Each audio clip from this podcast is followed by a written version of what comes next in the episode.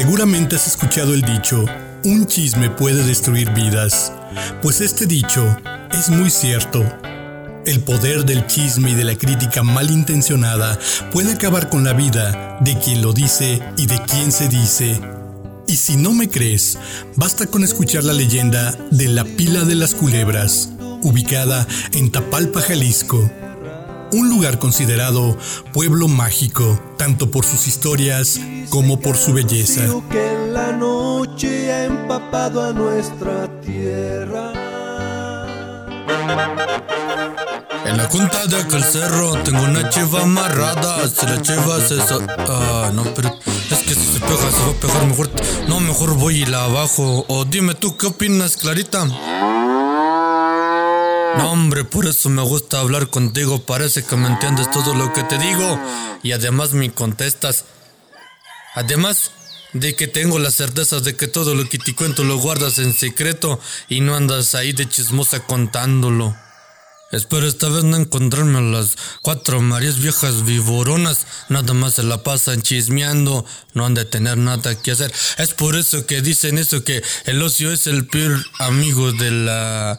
Pues de esa, de la mala intención y del vicio. Pero por eso tú, mi burrito, como dicen por ahí, trabajas como burro y no tienes tiempo para malas intenciones. ¡Arre, burrito, barre!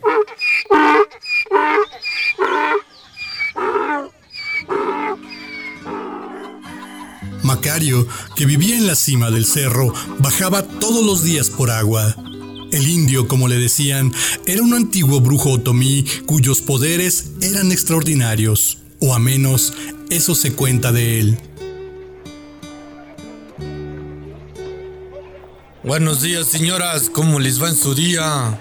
Buenos días, don Macario. Pues bien, gracias. Aquí nomás viendo a ver qué nos cae de pasadita. Oiga, don Macario, y ya que lo ando viendo, ¿es verdad que el otro día usted curó del mal de ojo a la hija de doña Lupita?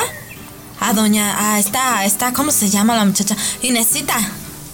Ay, pues, ¿qué le pasó? Pues, ¿cómo que no sabes? Pues dicen que por andar de vaga que se le metió el chamuco porque andaba con cinco hombres distintos.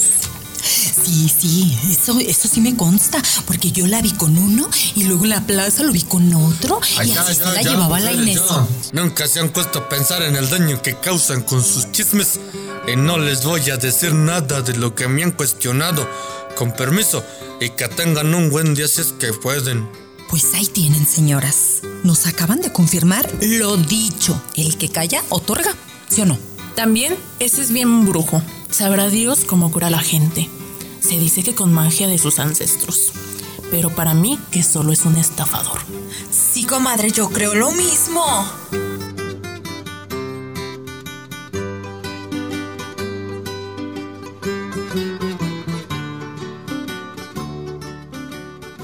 A fines del siglo XIX vivían en Tapalpa, Jalisco, cuatro comadres a las que se les conocía como las Marías Lenguas, por lo argüenderas que eran. Generalmente se reunían en la pila más cercana a sus casas, en este caso, la de las culebras. No se sabía quién era la peor de ellas. Algunos dicen que María Tomasa, otros que María Eduviges, María Natalia o María Amaranta. Lo cierto es que las cuatro tenían suficiente mérito para manejar la calumnia con verdadera acidez. Al pasar de los días, don Macario volvió a bajar al pueblo y se encontró con una sorpresa. Oiga, don Macario, con usted quería yo hablar. Me dijeron las cuatro Marías que anda diciendo que a mi hija se le metió el chamuco por andar de loca y por entregársela a varios hombres, y eso le va a costar la vida.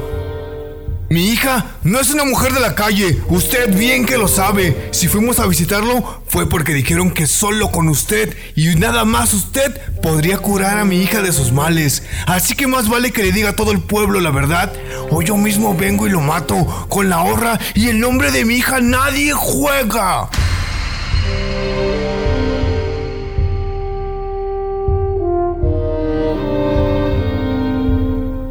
A ver, don Cipriano, ¿pero de qué me está hablando? Si yo nunca he dicho nada, con su lengua de víboras fueron las que empezaron a sacar conclusiones y dijeron cosas que no eran. Yo nunca dije nada de que había llevado a su hija conmigo que le aliviara. Pero si usted me quiere matar, pues adelante. Yo soy un hombre y respondo por mis actos, pero el chisme de esos cuatro víboras, malas mujeres. A ver, a ver, yo no voy a matar a nadie en vano. Y mucho menos a un inocente ahí, cualquiese. Dígame cómo fueron las cosas. ¿Usted habló mal de mi hija o no? Yo nunca dije nada de su hija. Yo no he dicho nada de Naiden. Y es por eso que yo vivo en la punta del cerro donde nadie más habita. Para no meterme en estos dimes y diretes que se riegan por todo el pueblo. Eso es malo. Son como si fueran hechizos que le lanzan hacia las personas de quien mal hablan. Ah, ¿sabe qué, don Macario? Discúlpeme. No era mi intención ofenderlo. Y tiene razón. Ya conozco a esas viejas víboras. No tenía por qué creerles. Discúlpeme. Pero me las van a pagar esas cuatro chismosas. Mire, don Cipriano, yo le voy a decir algo muy cierto. No se debe meter con esas mujeres que tienen mal el corazón y eso se paga o se regresa. Un día su propia boca las va a meter en problemas y no podrán salir de ellos. O un día se van a acabar convirtiendo en eso que son, unas víboras. Déjelo todo por la paz. Es más, dígale a su hija que sea feliz y que no le haga caso de los chismes. Ella es joven, bonita e inteligente y se ha curado. Es más, dígale que viva su vida y que sea muy feliz. Que no se deje envenenar el alma con los malos comentarios de la gente. Que la gente es muy mala. Tiene razón, Macario. Muchas gracias. Y yo se lo diré a mi hija, que por cierto está sufriendo mucho por lo que se dice de ella en el pueblo. Así que lo mejor será que me la lleve de aquí. Yo creo que me la voy a llevar para Guadalajara. Ahí nadie la conoce. Es una ciudad grandota, grandota. Y no creo que hayan llegado estos chismes de pueblo chico, infierno grande.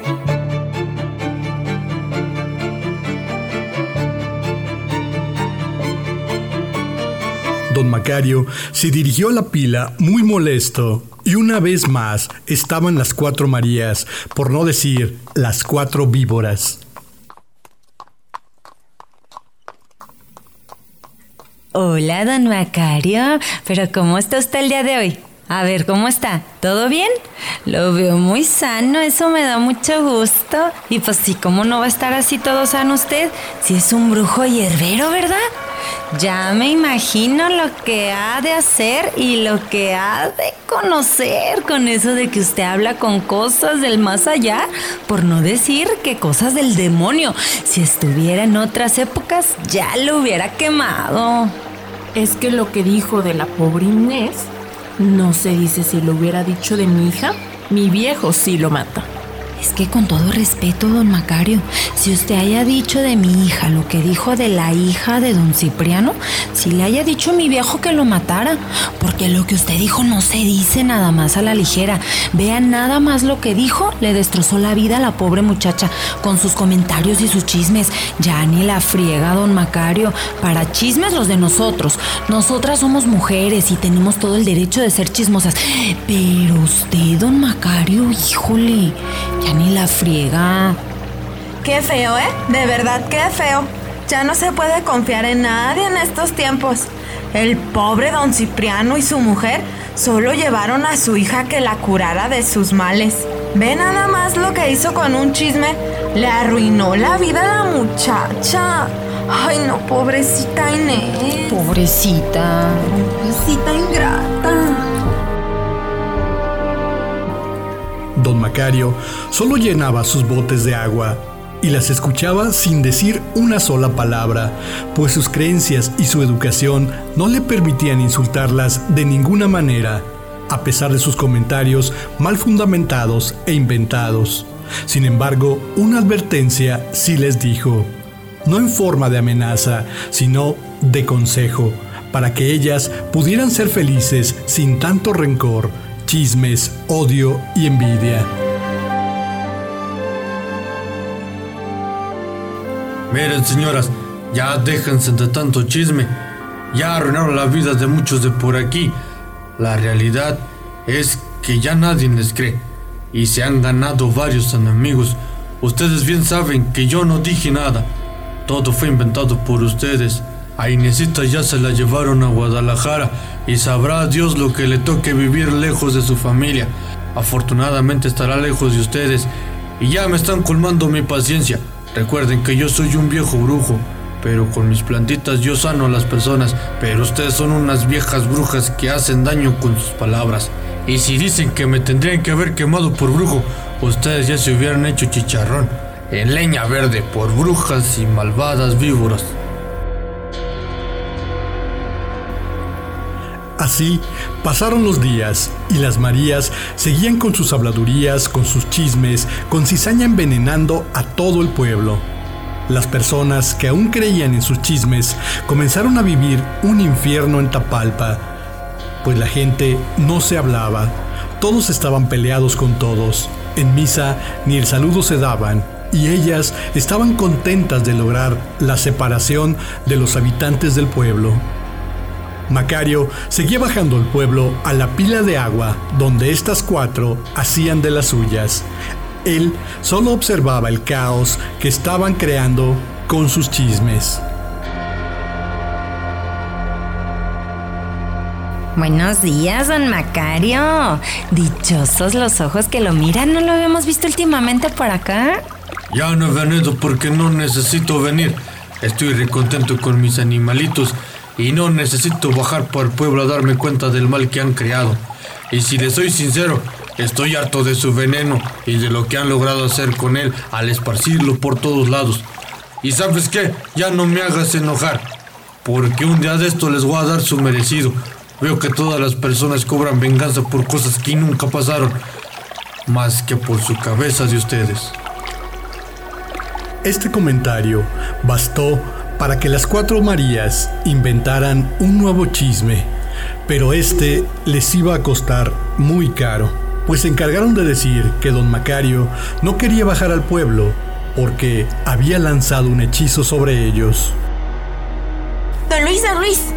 Hola, buenas tardes. ¿Ya supo lo que anda diciendo don Macario el indio brujo? Buenas tardes, María Natalia. No, no sé qué dijo. Ay, pues déjeme le cuento.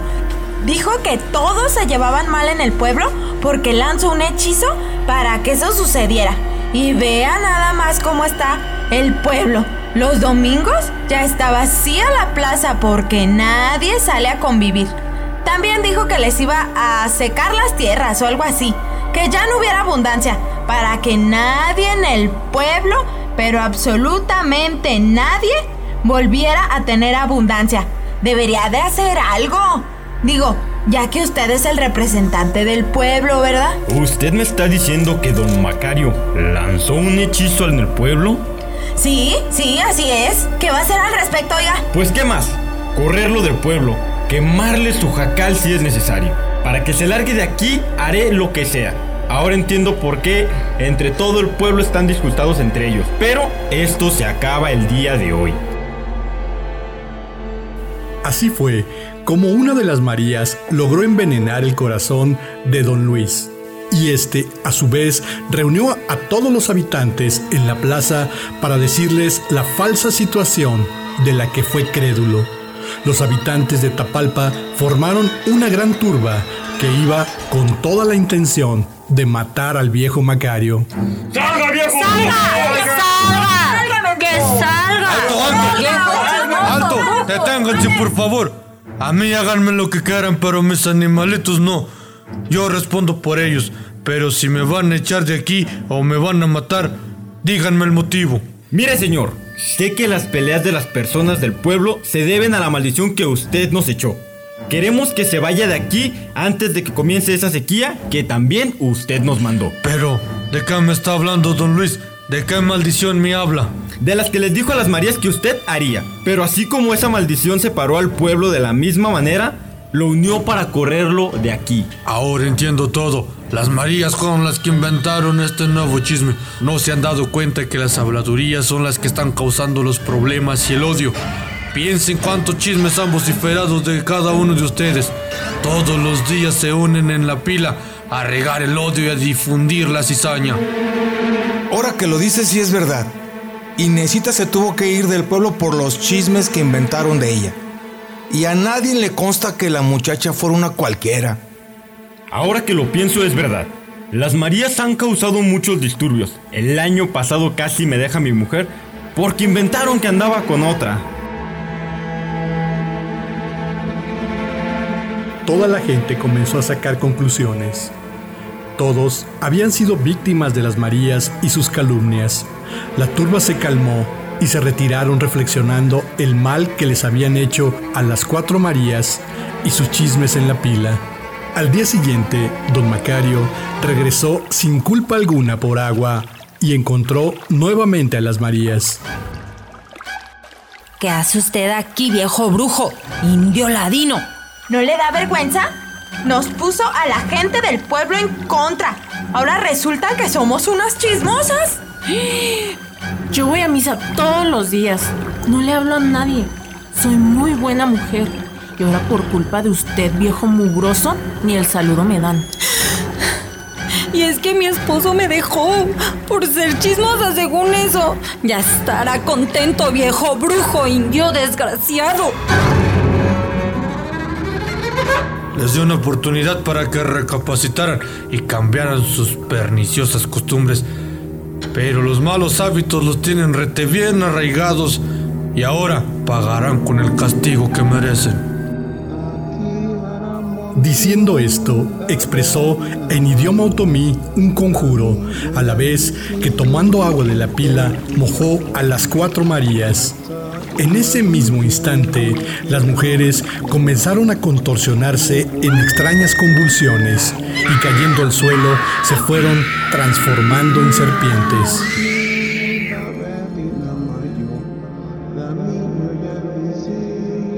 Para que eso sirva de ejemplo a todos los que no saben los daños que causan con sus intrigas y torcidos chismes, quedarán por siempre como culebras de piedra.